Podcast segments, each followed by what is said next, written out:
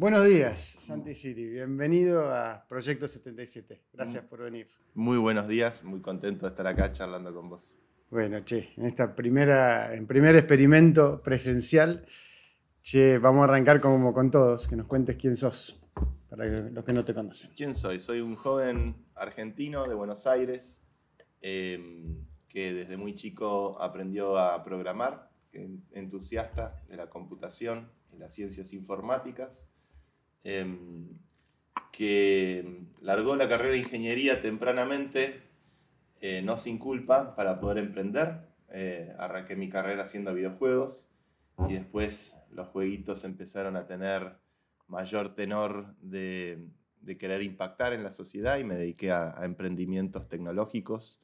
Pasé por la ola del Big Data hace muchos años atrás em, y los últimos 10 dedicados ya a las criptomonedas, al blockchain, a, las tecnologías más eh, políticas, a pensar democracia digital. Eh, hice un partido político que se llama Partido de la Red, una aventura quijotesca. Eh, y ahora estoy acá, eh, de vuelta en Buenos Aires, siguiendo pensando cómo poder hacer cosas que mezclen tecnología y política para el bien. ¿Cómo, cómo te enganchaste con la computadora? ¿Cómo fue el comienzo de esa relación? Lo hablé mucho en terapia esto. este, yo soy el, menor de, tres hermanos, dos hermanos muy grandes que casi que fueron medio padres también, por, me llevan 10 años. Eh, y en mi casa creo que nadie me daba bola. Imagínate, sos un chico de 10 años, tu hermano tiene 20, tus padres ya están cansados, pues sos el, tercero. Entonces, eh, lo único que me daba poder o atención era la computadora. Mi viejo trajo una XT 8086, una cosa que descartaban de su trabajo eh, y me acuerdo de mm, la sensación de darle una instrucción a la computadora y entender que en función de esa instrucción la computadora me obedecía. ¿Qué tenías en ese momento? 9, 10 años. Eh, al principio con frustración, pero después con fascinación. Eh, me empecé a meter. Tenía un amigo en el colegio, Eugenio, que me enseñó Basic, este, me daba los disquetes con Basic o diferentes programas para programar. Y a partir de ahí eh, nunca más pude soltar la, computadora al punto tal que mi madre se preocupaba en la secundaria, que me pasaba hasta las 3, 4 de la mañana con la computadora y no con una chica. Mira, y cómo... Claro, porque es la preocupación que tenemos, tenemos todos los padres hoy con una precocidad, ¿no? Yo hoy la tengo. La veo en mi hija, veo la dosificación de consumo de iPad o de videojuegos solo los fines de semana, en la semana no. Y, me doy cuenta ahora viendo que realmente funciona como una droga. Este, se la sacás y, empieza a chillar, empieza a gritar. Y ahora entiendo por ahí lo que le pasaba a, mis padres conmigo. ¿Y cuándo pensaste que esa relación se iba a volver laboral, además de, personal? Siempre fui muy emprendedor. Este, de chico buscaba crear algún proyecto para poder vender en el patio del colegio este, y me acuerdo en la secundaria ya quería, soñaba con hacer videojuegos. Yo estaba metido en una lista de programación, en esa época existían las listas de correo electrónico donde te suscribías con tu mail. Eh, existía una lista en Yahoo Groups que se llamaba Juegos AR, eran todos estudiantes universitarios y no tanto que querían aprender a hacer videojuegos en Argentina. ¿Cómo se hace un videojuego? ¿Con qué librerías? ¿Con qué programas? ¿Con qué tecnología?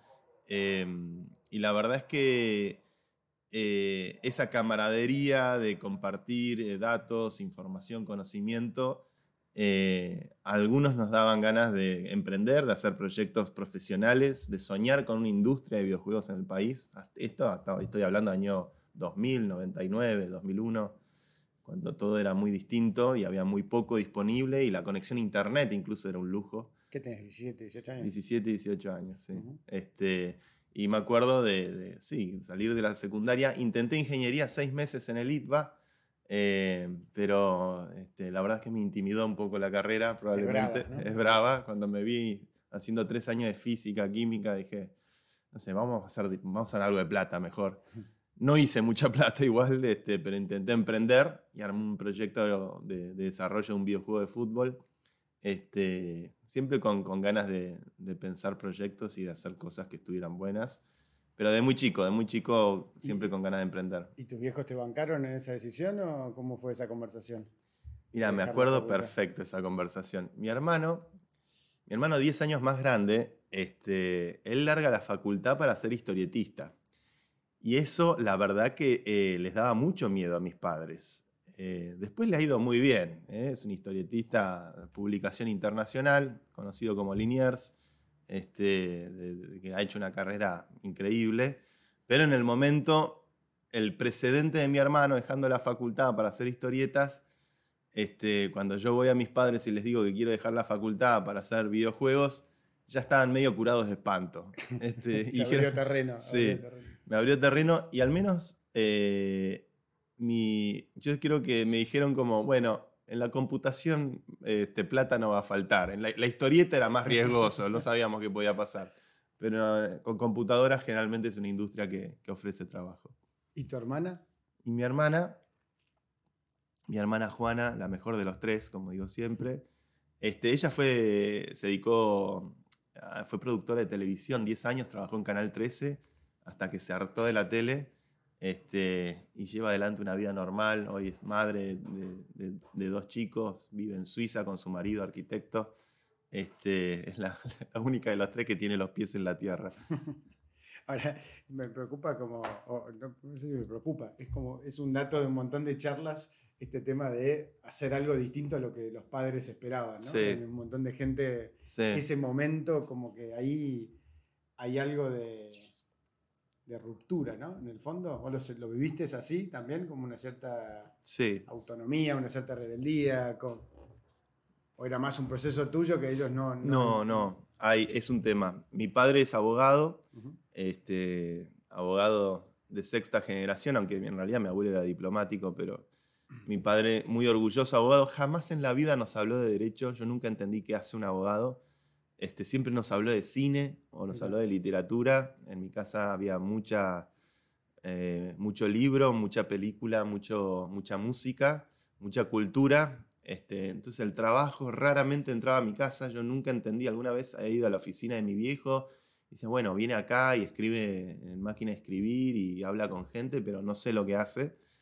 Em, y yo siempre sentí que, que ser abogado era lo más aburrido del mundo. No, no, no, no respetaba eh, la profesión del derecho, pero después con los años me pasó algo raro con eso, que, por ejemplo, ya 20 años después, con, con mi carrera más o menos hecha como programador, de repente un día estoy programando contratos inteligentes este, y me doy cuenta que muchos elementos de la programación, la gente piensa que la programación tiene que ver con la ingeniería y si bien tiene cosas de lógica y de matemática que son importantes, este, cuando uno escribe una función o cuando uno escribe código, tiene, es algo muy parecido a escribir un contrato, donde escribís cláusulas y donde escribís ciertas condiciones. Eh, y cuando me encontré programando contratos inteligentes y interioриzándome más en el mundo del, derecho, te me di cuenta que tengo mucho de abogado genéticamente o de... Por osmosis. Sí, por osmosis. Eh, así que hoy reivindico este, la profesión de mi padre. Mira y creaste este juego de fútbol que tenía algunas particularidades. Sí, el fútbol deluxe. Nosotros lo vendíamos como el simulador más realista. Era un manager donde administras un club y podés tomar decisiones non sanctas como darle doping a los jugadores o coimear al referee, mandar la barra brava a apretar al equipo rival. Este, pero bueno, también podías ir preso, eh, por lo cual era un juego que te confrontaba con tu sentido de la ética. Y este, fue una linda experiencia para mí ese juego, es como mi diploma universitario, porque fue armar un equipo, conseguir una oficina, pensar un producto, desarrollarlo, testearlo, encontrar un, publisher, este, negociar un contrato, editarlo, que llegara a la góndola, que se vendiera, eh, que se pirateara, este, comprarlo pirata, no, ver un peso, este, frustrarme, este, volver a intentarlo, buscar otros mercados llegar a Rusia, a Polonia con el juego, darme cuenta que Rusia y Polonia también tienen tanta piratería como Argentina, de vuelta a decir, pucha, no voy a cobrar un mango. Pero fue el, proceso de, hacer un producto, de tener la cajita, todavía la tengo la cajita con el compact disc y todo. El proceso de eso fue súper gratificante, aprendí un montón, me llevó un esfuerzo enorme hacerlo. Este, fueron un par de años de trabajo así frente a la computadora obsesivamente. A los 18, 19 años, me acuerdo de volver del boliche a las 3, 4 de la mañana, ir a la oficina y sentarme a programar porque estaba obsesionado con terminar ese proyecto y, y la verdad es que fue muy, muy gratificante. Tal vez no fue muy bueno económicamente, pero fue hacer un producto y sacarlo al mercado y venderlo y tener jugadores que lo, que lo compraban y seguidores del proyecto fue una primera experiencia emprendedora muy buena. ¿Y cómo fue que pasaste de ahí a, a un contexto más del activismo, si se quiere, del, del, mundo? Mira, yo iba mucho en, esa, en mis años así de formación. Eh, había una conferencia que se llama, la, se llama todavía la Game Developers Conference, la GDC, que se hace en San Francisco. Eh, en esa época se hacía en San José, todavía no era lo suficientemente grande para llegar a San Francisco. Y en esa conferencia yo iba como voluntario, eh, había la entrada salía a 1.500 dólares. Entonces había un programa que si ibas como voluntario, con una remera que decía Ask me, I can help, eh, hacías 30, 40 horas de voluntariado en la conferencia y después te podías sacar la remera y te disfrazabas de programador o de emprendedor o lo que fuera que, quisieras aprender de la industria de videojuegos. Em, y en una de esas GDCs eh, me acuerdo que veo de repente caminando por la sala a un, a un, tipo disfrazado como militar americano, como marine, y le digo a un amigo mío americano, le digo, mira ese, parece un, un marine. Y mi amigo me dice, no parece, es un marine. Es un marine. y digo, ¿qué hace acá un marine? Ah, bueno, están porque este, el arma de reclutamiento más grande que tiene el ejército de Estados Unidos es un videojuego. Es el America's Army. Es un videojuego, un first person shooter, donde, como el Counter-Strike, donde invierten como, no sé, un millón de dólares en desarrollarlo y es considerada una de las principales armas para poder reclutar soldados y mandarlos a Irak. Y de repente a mí ahí fue como me hizo una pequeña explosión en el cerebro de darme cuenta que el medio de los videojuegos no era puramente entretenimiento, no era puramente lúdico, sino que también podía ser un, elemento de propaganda un elemento de, transformación o persuasión social.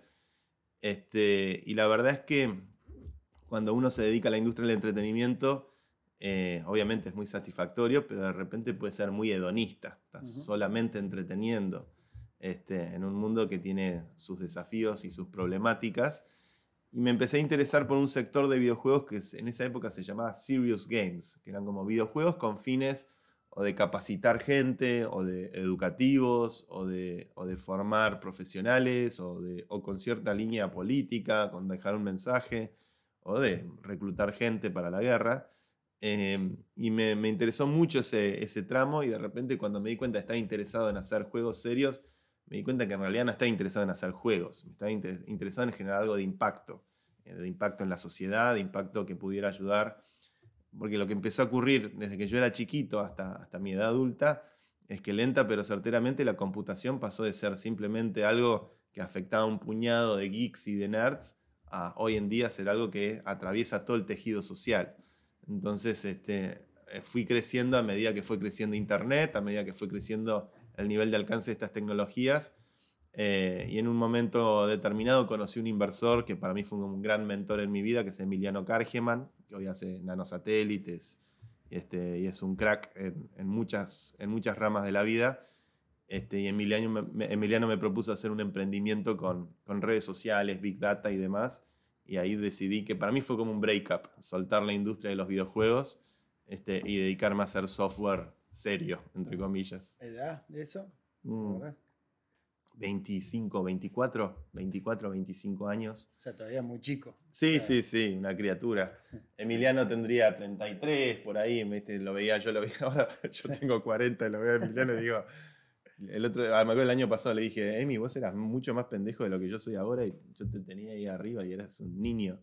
Este, pero, pero sí, este, largué los videojuegos y, me puse a, mirar el fenómeno de las redes sociales, Twitter, Facebook y todo eso que recién empezaba y a tratar de construir con eso. Eso te llevó al poco tiempo, digamos, a, un rol cada vez más de liderazgo en estos temas, ¿no? Sí. Eh, ¿cómo, ¿Cómo fue ese proceso? Y empezó en Argentina, creo que había tal vez pocos referentes tecnológicos, o no había muchos, no hay tantos como había ahora.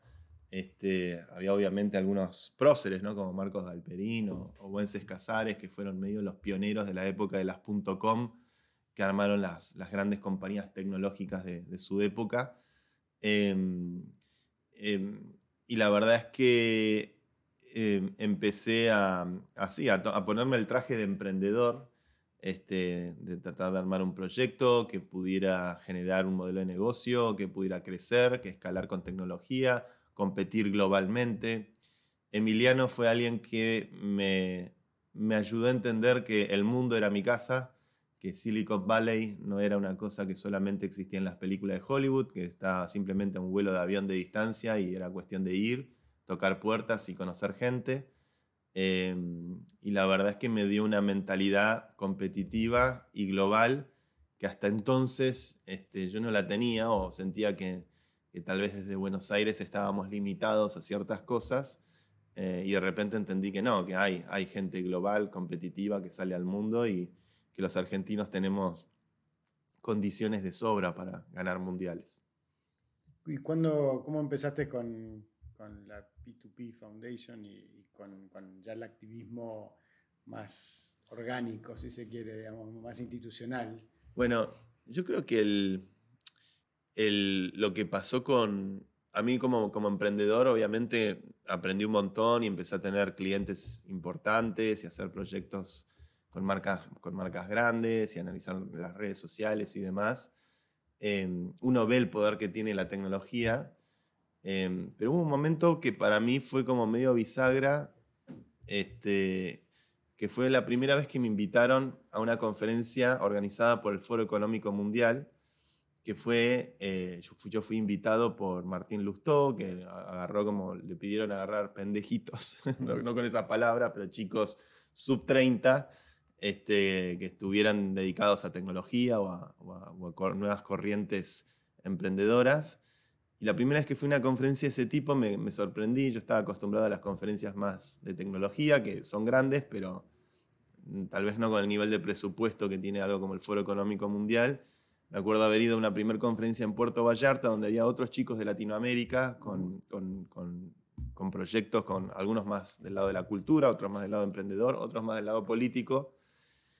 Y ahí en uno de esos viajes conocí a Giorgio Jackson, este, que hoy es eh, creo que jefe de gabinete o está ahí con, con Boric en el gobierno de Chile.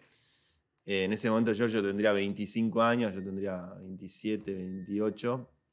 Me acuerdo de ver este joven chileno, del líder del movimiento de los estudiantes, activista eh, de izquierda, pero que al mismo tiempo era ingeniero informático, hablaba de memes, eh, estaba al tanto de todas las tendencias tecnológicas que se comentan en las redes sociales.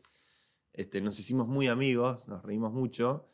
Eh, y yo me acuerdo de conocerlo a él y sentir, vos vas a ser algún día presidente de Chile. Era un pibe que tenía un nivel de compromiso y de, dedicación y de amor por su país que a mí me, me inspiraba.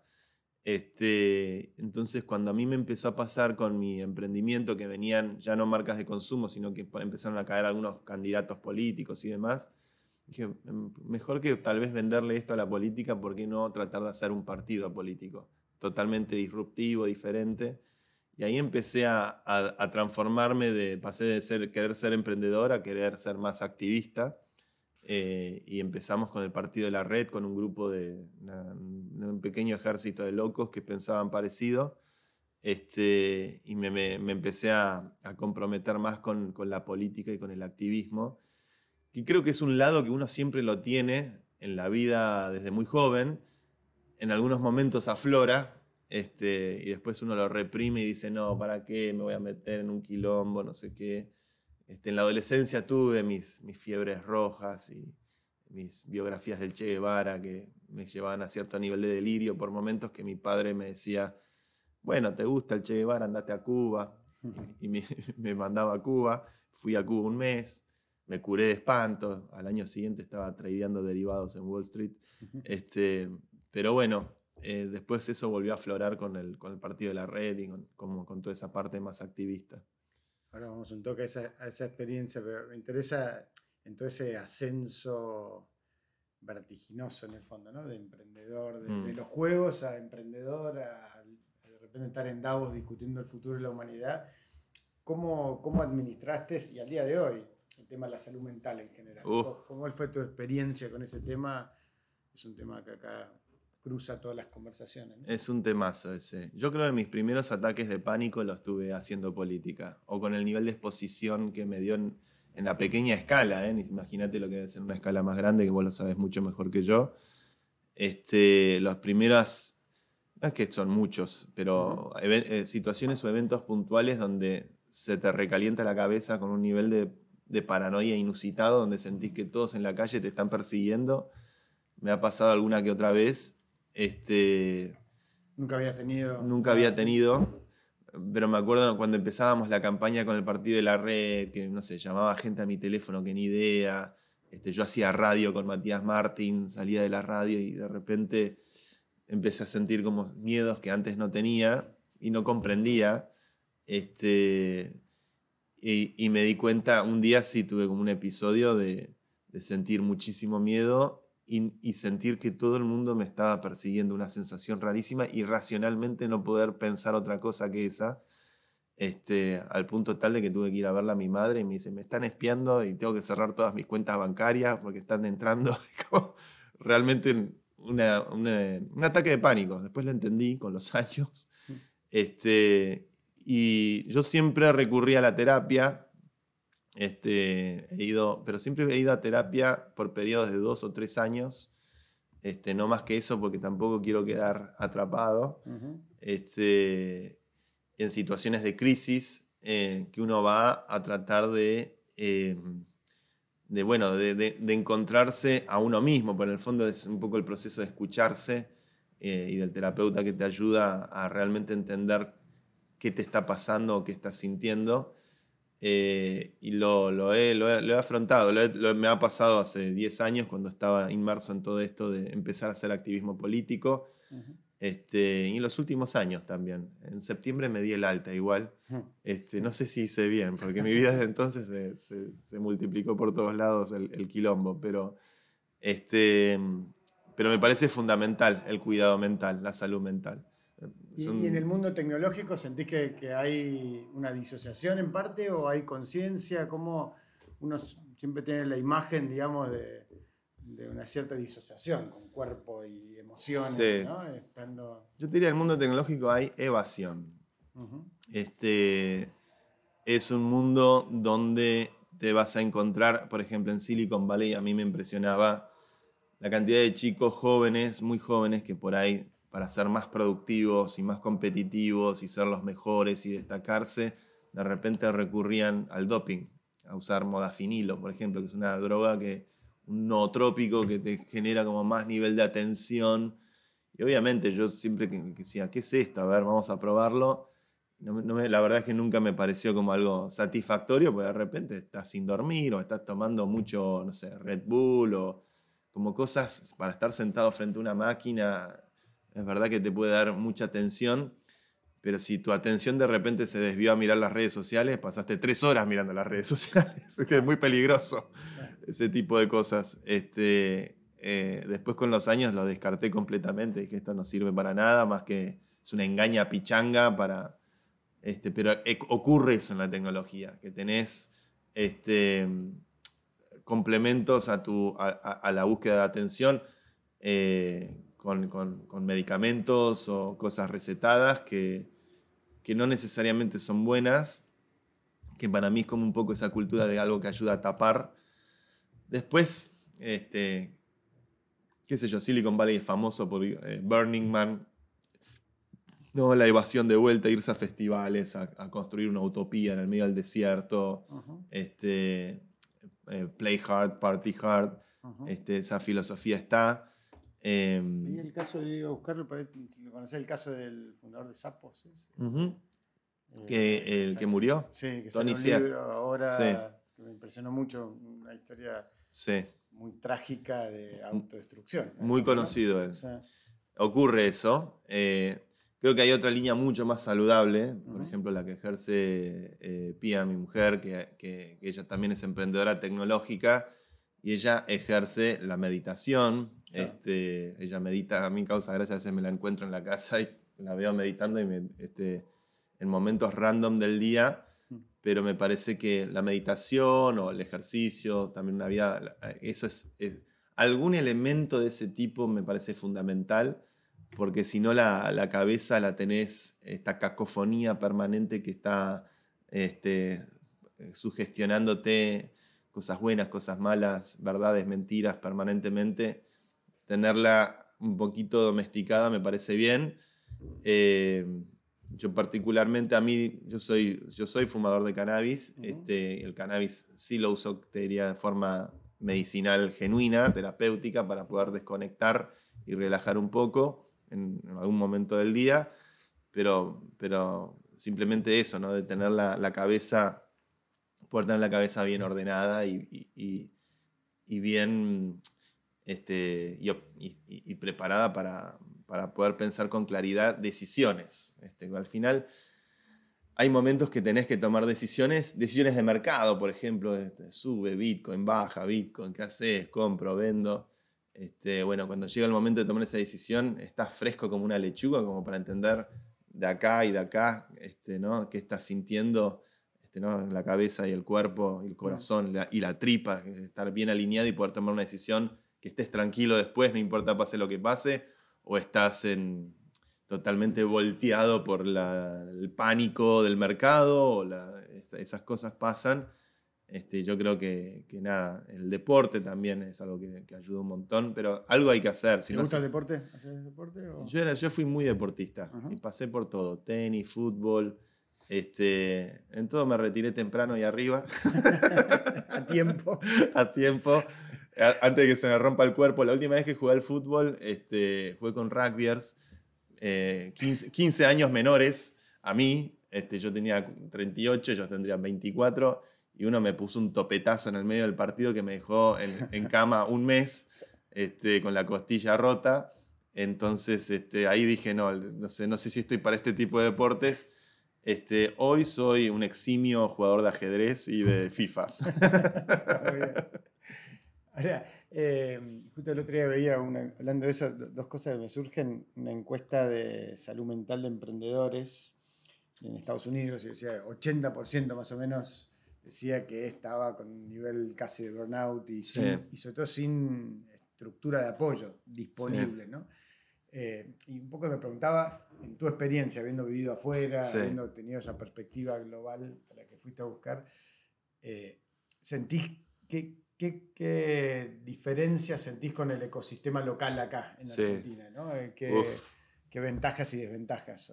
Yo soy cada vez más defensor del capitalismo tecnológico nacional argentino versus el capitalismo del sálvese quien pueda americano. ¿Por qué? Em, yo viví en, San Francisco y en Nueva York y estoy súper agradecido. Viví dos años y medio en cada ciudad, las dos costas este, más eh, prósperas de, ese gran país del norte, te diría que el sueño americano eh, existe, es real, es verdad que es una sociedad súper meritocrática, palabra que hay que este, subrayar y poner en valor y dejar de relativizar, este, donde nadie está mirando de dónde venís, a quién conocés, quién, nada de eso influye, simplemente en qué estás trabajando y cómo eso va a cambiar las cosas y realmente da, es un país que a mí me ha dado permanentemente oportunidades. Este, nunca entendí bien por qué ha sido tan generoso ese país conmigo. Este, y nada, y con mucha de la gente que, que conozco que, que, fue allá a buscar, a buscar construir un sueño. Dicho esto. Dicho eso. es como que decir, ¿viste? es una muy buena. Dicho eso, así como existe el American Dream, existe el American Nightmare. Este, te diría que el país es un país de inmigrantes, donde nadie es exactamente el lugar donde estás, donde todos están de paso, donde las culturas entre sí son realmente muy diferentes, donde al final la verdad es que los fines de semana terminás haciendo rancho con otros argentinos o con gente que tiene tus mismos valores, tu misma mirada. Las familias argentinas con las que yo me hice amigo en Estados Unidos terminamos siendo familia. Este, y la verdad es que es una sociedad donde se nota el, inmenso grado de individualismo, la dificultad que tiene la gente para entablar este, relaciones profundas, eh, donde mm, hay una superficialidad eh, en líneas generales que, permea un poco todo, extremadamente consumista, extremadamente adicta, adicta este, adicta es la palabra.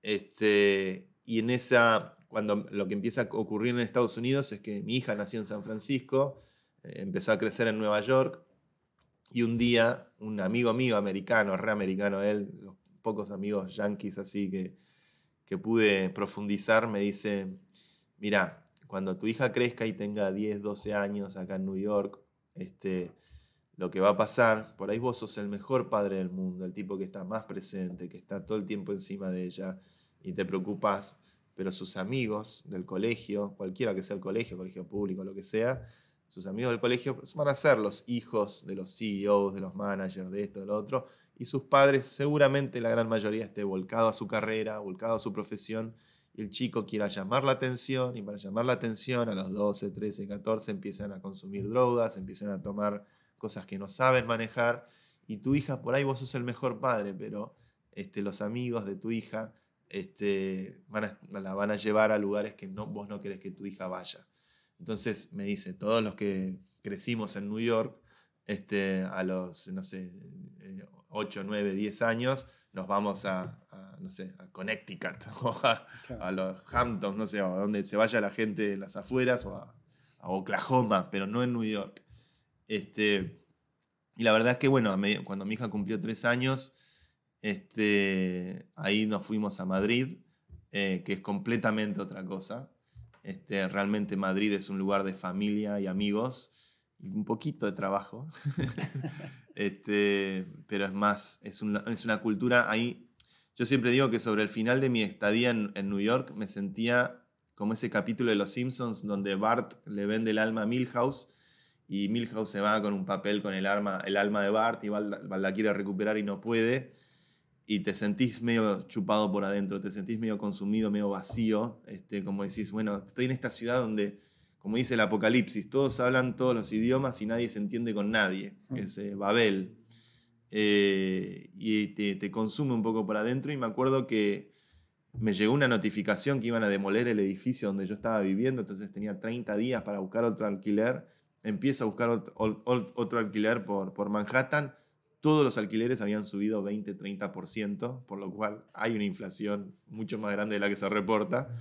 Eh, entonces, eh, de repente, nada, poder, eh, miramos Madrid y Madrid era la mitad del precio por el doble de espacio. Y llegué a la semana en Madrid y me acuerdo de estar en el Tony 2, que es un bar cutre, piano bar, donde todos cantan canciones de José Luis Perales o lo que sea. Y ahí me volvió el alma al cuerpo. Ahí dije, ah, este, yo soy latino, yo tengo sangre en las venas, a mí me importa este, abrazar y, tener afecto y decir, decirle que los quiero a mis amigos este, y tener como un diálogo mucho más humano y sensible que, estar siempre en el diálogo transaccional que te propone la sociedad americana. Sí, me pasó eso viviendo, yo viví del 84 al 90 ahí cerca de Washington, en la primaria, hice toda la primaria y la verdad que agradezco la, sabiduría de, mis viejos. Somos cinco hermanos también, yo soy el quinto. Y, armaron tribu de latinos. Era, claro. Estábamos todo el tiempo rodeados de uruguayos, chilenos, argentinos. Eh, y, lo entendés después de grande, como eso es como una capa de protección a una cultura que después interactuás, pero que es otro, otro registro. ¿no? Hay un dicho que dice, si vos vas a un bar en, en Londres o en Alemania, y ves a cinco personas en la barra, están los cinco cada uno tomando su, trago. Si vas a un bar en Madrid o Buenos Aires y ves cinco personas en la barra, están los cinco hablando entre ellos y, este, jodiéndose. Este, hay un poco de eso. ¿Cuándo, ahora después vuelvo al partido de la red y la tecnoutopía y, y todo ese mundo, ¿no? Pero, ¿cuándo empezaste a comunicar? Contabas lo de Matías Martín, esa fue la primera experiencia de comunicación. O sea, ¿cuándo empieza a aparecer el personaje en tu vida? el personaje siempre estuvo este, de alguna forma u otra. Quizás cuando gané esa elección a delegado de la clase en tercer año. ahí te empezó a gustar. Fue la primera elección que gané. 15 votos saqué, me acuerdo, contra 13 el segundo.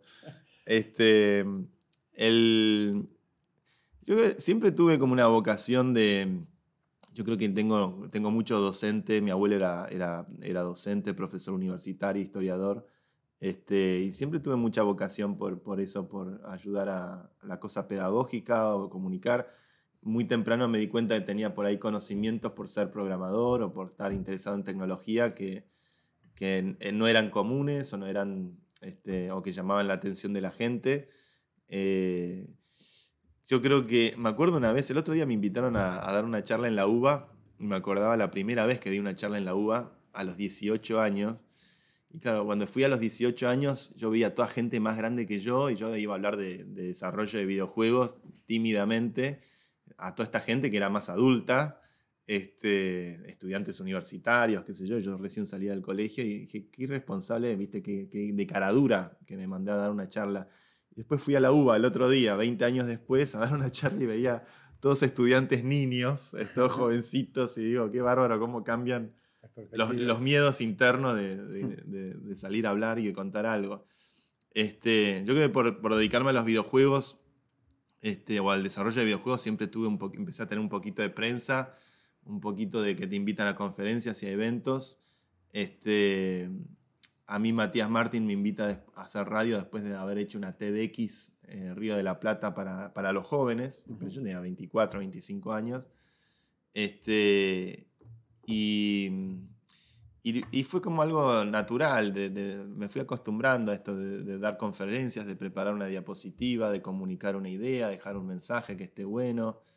Este, fue algo natural que siempre me acompañó un poco en toda mi carrera, al principio por, con la rareza de dedicarme a los videojuegos, este, y después, bueno, como emprendedor y, y últimamente como, como activista. ¿Y sentí que tiene correlación, pues yo lo siento en mi caso, digamos, ¿no? con, con, esa cosa de querer ser visto cuando era chiquito, digamos, sí. esa cosa de que tenemos los hermanos menores de que... Totalmente. Pía dice que yo este, abro la heladera y quiero que la luz me ilumine.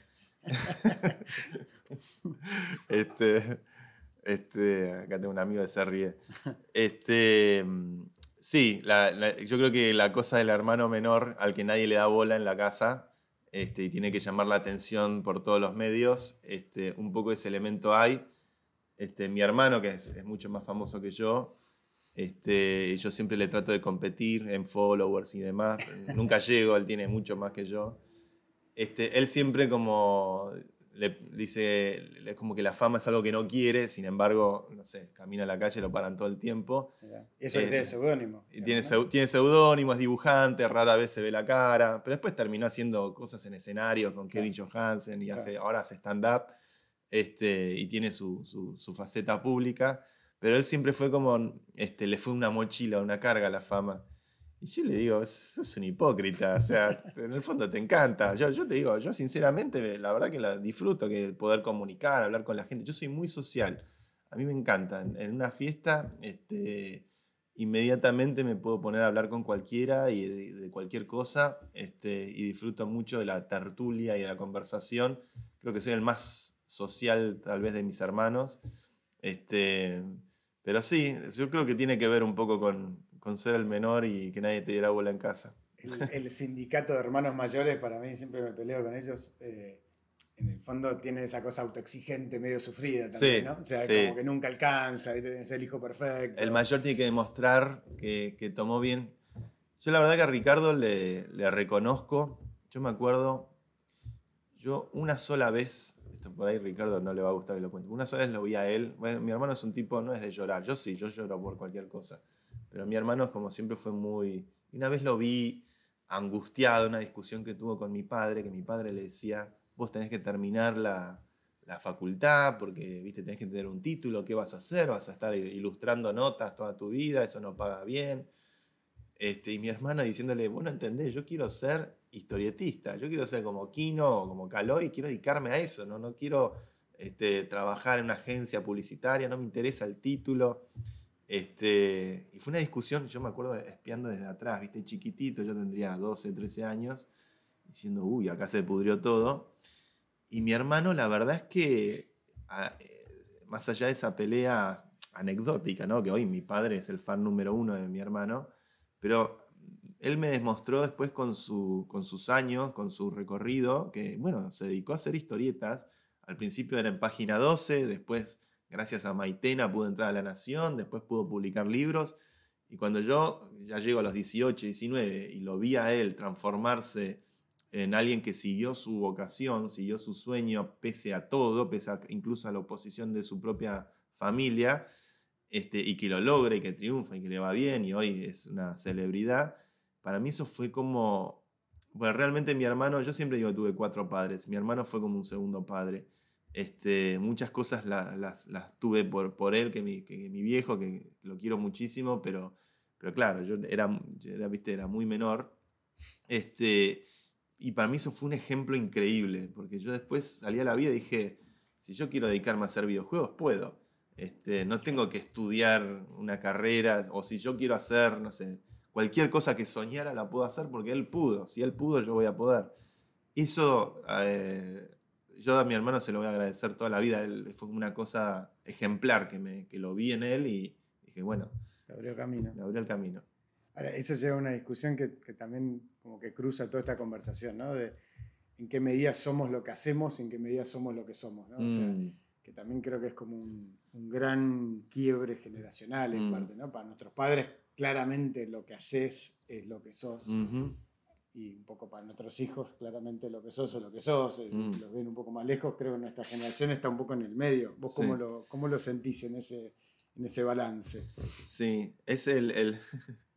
Hay en el fondo, perdón, tío, porque en el fondo lo que está en juego en esa conversación es si valés o no valés casi, ¿no? O sea, me van a querer si no, no soy exitoso, si no logro... Hay algo de. Me, me, haces acordar a un autor que a mí me encanta, muy conocido, por ahí lo conocés, se llama Byung-Chul Han, este, Byung Chul, o Chul Han, o Byung, vamos a decirle Byung, un coreano alemán. el, coreano Byung, coreano alemán, heredero del trono de Heidegger, según dicen la, la, crónica filosófica, un gran filósofo contemporáneo, dice este, que en la sociedad moderna, neoliberal, usa la palabra neoliberal, por lo cual vamos a asumir que es marxista, este, el sujeto por excelencia eh, contemporáneo es el, emprendedor. Dice, el, tema del emprendedor es que su, yo o su, su, subjetividad es su proyecto. O sea, vos sos tu proyecto, vos sos tu emprendimiento, vos sos este, esta compañía que armaste o este, esta startup, este, y tu identidad pasa a ser eso, ¿no? Em, y yo eso lo viví en algún punto, sentía en algún momento cuando estaba armando mi, mi compañía Popego, que habíamos levantado guita, que lo tenía Emiliano de, socio. Sentía que eso era mi identidad y que mi éxito y mi fracaso se medían en función del éxito y del fracaso de este proyecto. Este, y la genialidad de Byung es, es, decir, bueno, este, al final lo que ocurre con el emprendedor es que encarna en sí mismo las dos cosas, opresor y oprimido, porque el emprendedor se flagela a sí mm. mismo en pos de lograr ese supuesto éxito entonces el sistema capitalista no necesita una clase dominante que controle a una, una clase trabajadora, sino que la clase dominante se controla, a sí misma porque se flagela en, creer que tiene que ser ese proyecto. Este, a mí me resonó mucho eso, a veces cuando empezás a, no diferenciar entre lo que es uno y lo que es el proyecto de uno, este, y uno se termina diluyendo, creyendo que tiene que ser, yo creía que tenía que ser Marcos Galperín, ¿viste? O que tenía que ser este, Bill Gates o Steve Jobs, que eran como mis referentes este, de, así de póster de, la adolescencia, eran, eran ellos. Este, y la verdad es que con los años fui entendiendo más que cada uno, en realidad, el camino que todos recorremos es un camino propio. Este, para mí, por ejemplo, de empezar a hacer política con el partido de la red, fue un momento de darme cuenta que yo tenía un camino propio más, más íntimo, más, más característico de mi propia personalidad que la de tratar de construir un unicornio tecnológico, cosa que este, hoy comprendo lo excesivamente estresante y complicado y difícil que debe ser hacer algo así.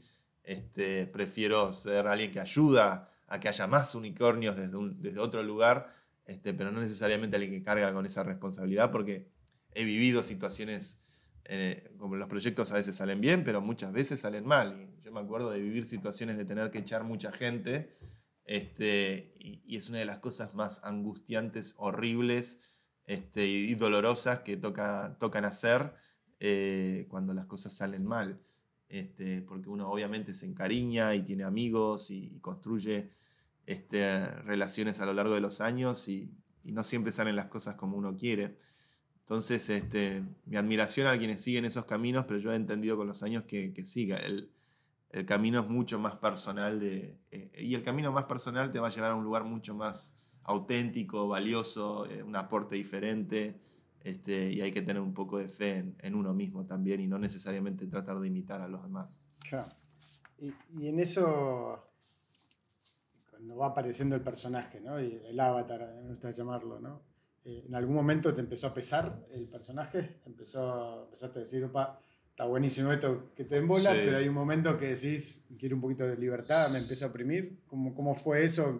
¿Te acordás de algún momento que empezó eso a ocurrir? Sí. Sí, estoy seguro que hubieron momentos en que dije, qué paja ser Santi Siri.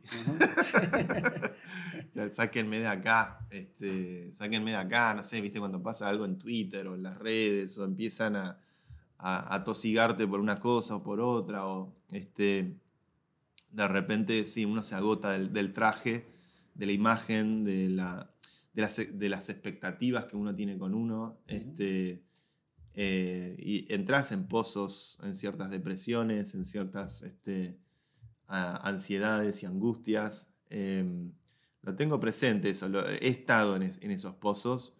Em, por suerte ahora los tengo felizmente reprimidos. ¿Y, qué, herramienta? ¿Ahí recurrías a la terapia como herramienta o hay otras herramientas que te sirvieron para...? Eh, yo creo que la terapia es una herramienta fundamental, este, una descarga importante para poder sacarse un poco ese peso. ¿Meditación probaste alguna vez? Eh, meditación, he hecho meditación. La meditación me parece buenísima. Eh, me parece como muy, muy, muy importante. No la practico, la verdad es que no, no soy tan disciplinado. Em, pero creo que tener una vía, de, una vía de escape, un deporte, cosas que te sean válvula de escape, es fundamental. Yo creo que algo bueno, viviendo, habiendo vivido nueve años afuera, este, algo que valoro mucho, eh, y volviendo un poco a, lo, que las diferencias culturales, yo creo que al final también una gran receta para todo es con quién te rodeas en la vida, con quién vas a pasar tu día a día, con quién vas a levantar el teléfono y vas a, descomprimir o sentís que va a haber una oreja del otro lado que te va a aconsejar. Este, y yo la, la, máxima riqueza que tengo en mi vida son los amigos este, y los compañeros de vida que tengo este, que incluso cuando estoy en las malas, a veces ahí descubrís ese amigo que de la nada, viste, a las 11 de la mañana, un miércoles, te manda un audio de 7 minutos preguntándote cómo estás, si hiciste lo que tenías que hacer, que este, vas a estar bien, te, invita a un asado, no sé dónde, que te sacan del pozo. este, y creo que cuando eso aparece es porque uno cultivó en algún punto este, las relaciones humanas que valen la pena. importante. Este, si no estás bien rodeado, todo es mucho más difícil. Este, y para mí eso es, mi medicina es eso. lo mejor que tiene la Argentina es la cultura de la amistad, la amistad profunda y, la verdad es que la ejercemos muy bien cuando, cuando hace falta. ¿Y cómo es tu nutrición digital? Decías, una de las cosas, una de las vías de, ataque, digamos, que uno sufre a veces en las redes sociales, pero ¿cómo es tu, tu, vida a través de tus artefactos? O sea, consumís todo lo que se dice de vos, eh, tratás de mantener distancia, tenés todas las aplicaciones online eh, en tu celular y las mirás, ¿cómo es? No, en este momento me da mucha vergüenza consumir cosas mías. En algún momento lo, lo hacía porque me, parecía, me llamaba la atención. este, eh, me acuerdo cuando existían las revistas todavía, cosas así, siempre recortaba, tengo algún cajón con revistas viejas, notas. Este, pero hoy te diría, si veo algo mío, lo, lo retuiteo, pero lo paso rápido. O sea, obviamente uno, uno trata de hacer proselitismo de uno mismo, pero, pero no soy consumidor de mis propias cosas, me da cierto, me da cierto como, me, doy fiaca, me aburro, ya, ya, me conozco. Pero eh, sí reconozco que a ver, el consumo de datos o el consumo de información no es algo que, yo pueda poner debajo de la alfombra a esta altura de mi vida. Este, la famosa vuelta al perro de pasar por Instagram, por WhatsApp, por, no sé, este, Twitter, eh, por los mails y después volver a Instagram, después volver a WhatsApp. y no va. Dando la vuelta al perro dentro del teléfono, eso lo hago. ¿Tiempo en pantalla por día, promedio, si tuvieras que decir? Mira, ahora que estoy en Buenos Aires, por suerte creo que bajó a 5 o 6 horas. En Madrid, que estoy con menos eh, reuniones y encuentros eh, sociales, puedo llegar a 8 o 9 horas. Este, es una cosa que tac, tac, tac, tac, tac, uno ya maneja este, este, con, con, mucha agilidad el teléfono. Este, trato generalmente que los, las, las redes sociales que consumo eh, hacer muy buena curación de a quienes sigo. Eh, Twitter es algo que ya a mí me impresiona, ya son 15 años que estoy en Twitter. Este, me acuerdo cuando Twitter éramos en Argentina, no sé, menos de 10.000 y eh, había un Excel que tenía todos los usuarios de Argentina en un momento y hoy es, bueno, maneja la agenda de los medios a nivel mundial. Este, Twitter me parece muy importante seguir a la gente correcta y, y si te interesa la inteligencia artificial, encontrar cuentas buenas, si te interesa cripto, encontrar cuentas buenas. Hay mucho ruido, hay mucha manipulación, también saber filtrar eso. Em, pero tengo, tengo bien podado el árbol de seguidores. Eh, con Instagram o, con las redes más audiovisuales que consumo, que tal vez eso, eso ha reemplazado la televisión para mí. Yo casi no miro televisión, este, más allá de alguna que otra serie. Este, también es importante, creo que con esos algoritmos, a qué le das like o a qué le das este, de, e, editar tu, algoritmo. Sí. Ir Sabes que hay una red neuronal del otro lado que hay que ir dándole esto sí, esto no, esto sí, esto no. Este, desconcertarla cada tanto. Desconcertarla, sí. Yo le debo a Instagram haber encontrado una casa, por ejemplo. Este, es, es, es, curioso cómo funciona. De repente el algoritmo se da cuenta que estás porque claramente los sitios de internet todos se comparten la información de datos, las cookies. Entonces cuando estás buscando un lugar para alquilar o una casa, este, de repente eso se comparte con otros servicios y empiezas a ver en Instagram publicidades de eso. Este, y si funciona, puede funcionar muy bien. No, necesariamente es malo el, algoritmo, la recomendación, este, pero bueno, hay que saber de qué se trata y que procurar de que no, dejarse manipular mucho. un toque a, a todo el tema este de democracia digital, o tecnoutopía también, o, digamos, cómo, cómo, la tecnología puede mejorar nuestros procesos políticos. Eh, ¿Cómo fue tu evolución en el tema? Primero, ¿cómo lo explicarías a alguien que por ahí no, no, ha escuchado el tema?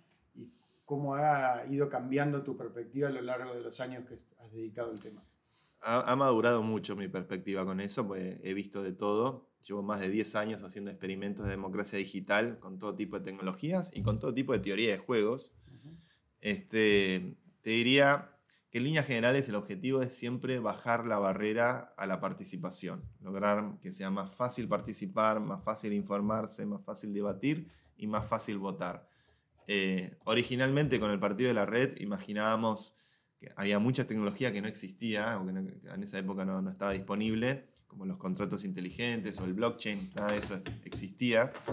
Este, pero bueno, con el partido de la red imaginábamos que el software tiene que ser de código abierto, construido colaborativamente, este, que pudiéramos este, hacer implementaciones este, en cualquier lugar del mundo sin ningún tipo de costo. Em, después, a medida que fuimos haciendo implementaciones, lo que tiene la democracia, lo que tiene un sistema de votación que es diferente a una encuesta, es que una, votación es para tomar una decisión que tiene impacto real, un impacto económico, un impacto político, pero que afecta a un constituency, que afecta a un, electorado, este, y, que, y que no es simplemente un, dato anecdótico, sino que va a transformar esa organización, esa institución. Y por lo general uno va a una votación para tomar una decisión difícil, no para tomar una decisión fácil. Este, ¿Quién diseña un avión? Eso es una decisión fácil, un ingeniero aeronáutico. Ahora, ¿quién, eh, ¿quién tiene que representar un país? Es una decisión difícil, porque hay conflictos de interés y hay un montón de cosas en juego. Entonces, eh, la gracia de la democracia es que para las decisiones con alto nivel de riesgo, eh, las decisiones difíciles, mitigar ese riesgo con un alto nivel de legitimidad en cómo se toma la decisión para que estemos todos más o menos de acuerdo en cómo avanzar hacia adelante. El tema que ocurre con contextos hostiles, donde hay decisiones difíciles con alto nivel de riesgo, es que va a haber jugadores hostiles, va a haber jugadores que van a intentar corromper el sistema, manipular el resultado, meter votantes truchos. Este, y en muchas de, las, de los pilotos democráticos que hicimos, este, me acuerdo siempre un caso en Hong Kong, donde hicimos una votación usando Bitcoin en esa época, una técnica medio extraña para persistir votos en el blockchain de Bitcoin. este, y combinado con Telegram, para que se pudiera votar por Telegram, hicimos un shadow referendum para elegir el, alcalde de Hong Kong, este, obviamente apoyados por el movimiento de los paraguas, este, en ese momento de mucha ebullición política en Hong Kong, eh, y de repente entraron al canal de Telegram 600.000 cuentas provenientes de una IP china. Entró el Partido Comunista Chino, The Communist Party is here, y nos arruinó totalmente la experiencia Shadow Referendum. Nos aparatearon la elección digital. Este, y yo me acuerdo de mirar eso y decir, la verdad, chapó a estos comunistas que tomaron control del sistema. Pero bueno, era de vuelta en la madre de todas las batallas a medida que fuimos haciendo estos pilotos nos dimos cuenta que era la identidad, que es cómo controlar, generar un registro de identidad de votantes que nadie pudiera manipular y que cada votante tuviera su capacidad para poder manejar su propia identidad y nada más.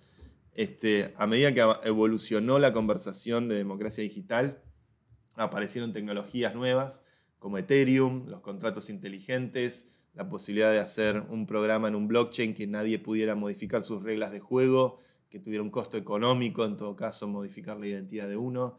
Eh, y fast forward al presente, este, yo trabajé mucho con este protocolo que se llama Proof of Humanity, que genera identidades de forma descentralizada, montado sobre Ethereum, con contratos inteligentes. Este, y la verdad es que en la experiencia de Proof of Humanity es, es una DAO, es lo que se llama una organización autónoma descentralizada, que, su jurisdicción es el blockchain, existe pura y exclusivamente como algo criptográfico, y eh, todas las decisiones de Proof of Humanity que afectan al protocolo, que afectan al policy que se usa para evaluar las identidades, que afecta incluso a la gobernanza propia de la DAO, todas esas decisiones se toman democráticamente este, y tuvimos más de 100 votaciones, algunas de ellas muy hostiles, con conflictos de interés muy grandes dentro de la DAO, porque hay diferentes intereses económicos dentro del protocolo, y sin embargo este, logramos cierta resiliencia a, evitar que nos entrara el Partido Comunista Chino a, modificar los resultados. No obstante, eh, hemos visto intentos de, manipulación, de generar identidades, lo que llamamos sock puppet attacks, alguien que controla muchas identidades sin, sin revelarlo, pero que se termina revelando porque después ves 20 votaciones con un segundo de diferencia y decís, este es alguien manejando estas 20 cuentas. Este, este, cosas así que empezás a ver que hay codicia en jugadores que tratan de, atentar y atacar contra el espíritu político de lo que se está construyendo. Uno de los este, cofundadores del proyecto de Proof of Humanity eh, intentó armar una granja de, delegados en, Birmania, un ataque clientelar al funcionamiento del protocolo, eh, que es como clientelismo del que ves en, no sé, en los barrios más vulnerables, donde de repente se meten los varones peronistas, o no necesariamente, pero que guardan el colchón para el día de la campaña y tratar de hacer el, colchón por un voto. Este, bueno, ese mismo tipo de actitudes de repente en el mundo hiper sofisticado y, elevado del blockchain lo encontrás también en, manos de, hackers maliciosos que, el fin les justifica los medios. Este, y bueno, la política es transversal y, y aparece en todo. ¿Y sentís que a futuro, seguís siendo optimista, digamos, que la tecnología va a mejorar la calidad democrática o que todavía no está claro cómo lo va a encontrar? Soy optimista porque siento que, por ejemplo, Proof of Humanity logró mucho mejores herramientas muy superiores a las que teníamos en la época del partido de la red. No obstante, creo que tiño mi optimismo hoy con mucho más realismo, en el sentido de que entiendo que muchas de estas tecnologías tal vez hoy no están listas para el mainstream, para millones de votantes, este, y que hay que todavía hacer un largo recorrido para llegar a eso, eh, pero no tengo dudas de que eso va a llegar. Eh, en, nuestro tiempo de vida, en los próximos 10, 20 años, vamos a ver un crecimiento de estas cosas este, aún más pronunciado que el crecimiento que vi en los 10 años pasados, donde eh, siento fehacientemente que la tecnología es mejor, es más difícil de corromper, es más fácil de participar, es más segura, este, tiene nuevos vectores de ataque que hay que comprender, estudiar y analizar, pero, pero que a la larga creo que pueden ser muy beneficiosas para la sociedad. ¿Y cómo, qué rol juega en esa discusión la inteligencia artificial? ¿Sos, de los que tiene miedo, digamos, que estemos rumbo a un Terminator o un Matrix? ¿O, crees que va a ser siempre una herramienta al servicio de una mejor humanidad o algo en el medio? Un poco y un poco, este, tendiendo más al lado del beneficio. Me parece que las este, eh, connotaciones eh, negativas de la inteligencia artificial están altamente exageradas, son altamente sensacionalistas, porque no es que eh, vas a usar ChatGPT y van a, va a explotar una bomba en Hiroshima. Este, bajemos un poco, un poco de paño frío, estamos hablando de un, cerebro digital este, que tiene, tiene, tiene riesgos de poder confundirnos, de poder manipularnos, de poder este, hay algo que me dijo una amiga hace poco que me encantó, que para mí dio como muy en la clave, que es, este, me estaba contando ella de una amiga que se peleó con la madre, este, estaba muy peleada y quería, sentía culpa por esa pelea y quería pedirle disculpas a su madre, entonces va a ChatGPT y le dice, ChatGPT, ¿me escribís un correo electrónico este, de disculpas a mi madre que pasó esto, esto y esto? ChatGPT le contesta tres párrafos divinos pidiéndole perdón a la mamá. Y mi amiga me dice, ¿te das cuenta? Se perdió de, pedirle disculpas. Se perdió de poder perdonarla. Porque todo lo que hizo le quedó acá en la cabeza este, y no pasó por el proceso de realmente eh, poner sus propios sentimientos en palabras y escribir una disculpa mucho más sincera. Entonces, tal vez el miedo es es esto, ¿no? que nos perdamos de vivir o de sentir ciertas cosas en pos de la eficiencia, la automatización y la respuesta inteligente, este, y que nos deshumanicemos eh, eh, cada vez más, o más de lo que ya estamos deshumanizados con respecto al, impacto y la influencia que tiene la tecnología. Eso, eso es, un miedo como concreto que puedo ver con esto. Este, claramente son herramientas de, persuasión y de, y de manipulación masiva. Habrá que entender cómo podemos contribuir a que los usuarios sepan y entiendan que lo que están usando corre ciertos riesgos, tal vez poner una etiqueta que diga, ojo, esto fue creado o escrito por una inteligencia artificial en algún artículo o en alguna cosa donde se esté usando este tipo de herramientas como para entender realmente dónde viene el mensaje, pero de ningún modo trataría de tapar el sol con las manos. Me parece que estamos en la víspera de construir superinteligencias que definitivamente nos van a hacer súper inteligentes a nosotros. Son simplemente nuevas herramientas que sirven para escribir un libro, que sirven para eh, componer imágenes, que sirven para incluso el día de mañana para hacer películas o hacer presentaciones, este, que nos va a dar un poder creativo inusitado y que va a democratizar ese poder creativo a cada vez más gente, lo cual yo creo que eso es este, un momento como renacentista, donde todos vamos a poder este, construir y crear muchas más cosas de las que ya somos capaces de crear. ¿Y no temes un poco al tema de la desigualdad con la tecnología? O sea, que la tecnología profundice esa desigualdad, que algunos accedan al hackeo corporal, a la edición genética, a usar esa inteligencia artificial de una manera sí. que otros no van a poder. Hay mucha gente en Silicon Valley, por ejemplo, obsesionada con, con vivir eternamente, este, life extension, este, tratamientos celulares o nuevas técnicas para, para ser inmortales. Este, hasta literalmente hay algunos que toman la sangre de gente joven, este, casi en modo vampiro. Eh, no está bien esa gente. No, Peter Thiel no, no está bien. Este, hay, hay un poco ese morbo. Eh, al mismo tiempo me pasa que el otro día yo iba caminando a las 2 de la mañana en la calle y veo un pibito eh, recogiendo cartones, me mira así y me dice, ¿vos sos Santisiri? Yo, sí, soy yo. Me dice, ah, yo vivo en la villa, en la isla Maciel, este, y escucho tu podcast eh, y estoy obsesionado con las criptomonedas y demás. Y yo digo, wow, eh, nunca imaginé que, que mi voz este, tecnocrática, si querés, este, de repente tenía la posibilidad de llegar a, a, alguien que está viviendo en la isla Maciel o alguien que está viviendo en el barrio Mujica o, este, en un montón de lugares donde me he encontrado que la tecnología, si bien genera este, competencias y, desigualdades este, a las que hay que prestar atención, eh, al mismo tiempo democratiza y llega a lugares donde nadie, nadie está llegando. Nadie está llegando. Sí, y que en otros tiempos de la historia no se llegaba tampoco. Y, y que en otros tiempos de la historia no se llegaba y que por fuerza de la información, de poder penetrar todos los lugares y que el acceso a un celular con, conexión a Internet la brecha digital es, muy generacional, tal vez los que no llegan tanto son mis padres. Yo, el otro día mi viejo me dice que nunca sale de la casa con el teléfono. Yo, yo le digo, papá, ¿en qué siglo vivís? Este, tiene 78 años, es otra época y ahí hay, claramente hay una brecha muy grande con esa generación. Pero en las nuevas generaciones yo las veo conectadas en todos lados y, eso a mí, para mí representa una oportunidad, una oportunidad de poder dar un conocimiento, una herramienta un saber que los puede, los puede ayudar a cambiar un poco la realidad en la que están inmersos y, y ayudar un poco a su comunidad. Está buenísimo. Santi, agradeciéndote las últimas dos, que son cábala acá. Eh, ¿qué, ¿qué, le dirías a Santi de 18 años? 18. Este. ¿Qué le diría al de 18? ¿O qué hablarías? Hemos tenido respuestas también de.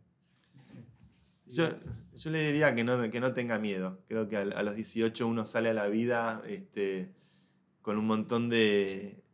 con un montón de, de falta de certeza respecto a qué es el mundo de los adultos. Uno cree que los adultos existen, después uno se transforma en adulto y te das cuenta que nadie es adulto 100%.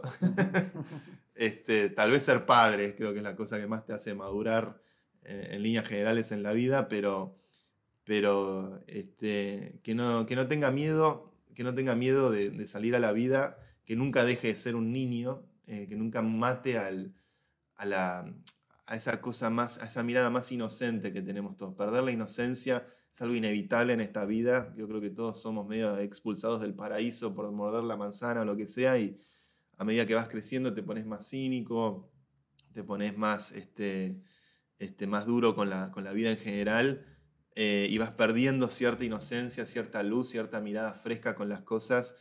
Este, y yo le diría al de 18 años que, que, se anima nunca, a nunca matar ese niño que llevamos adentro, esa inocencia que llevamos adentro, porque la verdad es que hoy eh, yo veo a los chicos de 20 y 18 y me enseñan a mí, en el mundo de la tecnología, lo que, lo que el resto de la sociedad por ahí vive conmigo, que dicen este chico sabe de computación, yo de dentro del mundo de la computación lo veo con los chicos de 18, 20, 22 años que me, me tapan la boca a mí porque de repente miran con frescura nuevas tecnologías, nuevas herramientas, nuevas capacidades que yo ya por ser padre, por tener la mente ocupada, por estar con otros temas, no, no puedo prestar atención.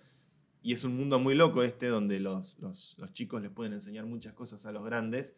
Este, también hay que saber escuchar a los grandes, este, la experiencia es muy valiosa, pero, pero que, no tenga miedo y que no pierda el sentido, la inocencia de mirar las cosas con ojos frescos. Está bueno. Y eh, la curiosidad me agarra nomás de qué te enseñó a ser padre también.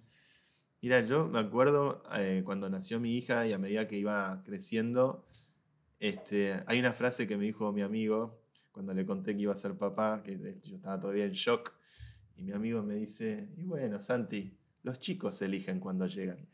Este, y cuando mi hija llegó, eh, cuando empezás a darte cuenta que efectivamente te puedes despertar todos los días a las 7 y media de la mañana, que todos los días la, llevo al colegio, este, que todos los días estoy eh, eh, soltando mi tarea para poder sentarme a jugar con ella, que a veces te sentás a jugar con ella este, y te das cuenta que tu cabeza está con mil cosas y no puedes estar ahí presente en el momento con ella y decís, uy, qué loco, a mi viejo le pasaría lo mismo cuando yo tendría, sería un chiquito, este, y te das cuenta como esta, este backstage de la vida adulta, donde los chicos llegan para enseñarte mucho más a vos de lo que vos le enseñás a ellos. Mm. Uno cree que obviamente le enseñás a leer, a escribir, a, disfrutar de la, de la vida, pero es en realidad el chico con toda su capacidad en estado puro que te termina disciplinando, que te termina rescatándote de, ciertos vicios, que te termina este, ayudando a estar presente. Y la enseñanza casi de Buda que viene de un chico hacia el adulto es tanto más grande que la que el padre tal vez tiene con, el chico. Está muy bien. Sí, ahí sí para cerrar, eh, ¿a quién te gustaría escuchar como parte de esta conversación generacional? Uf, ¿sabes a quién tendrías que traer acá? Una de mis personas que yo estoy, yo estoy como, con profunda admiración y lo conocí hace poco y tuve una charla muy linda y me encantó su energía. Este, y me va a robar el Santiago como Santiago más famoso del país, que es Maratea. Ah, está bueno. Dale, buenísimo. Mil gracias, en serio. Un eh, placer. Gracias por todo, buenísimo. por todo lo hecho, además, y por, animarte a, dar ese mensaje que das, que es súper valioso. Gracias. Un placer, estuvo buenísimo. Gracias.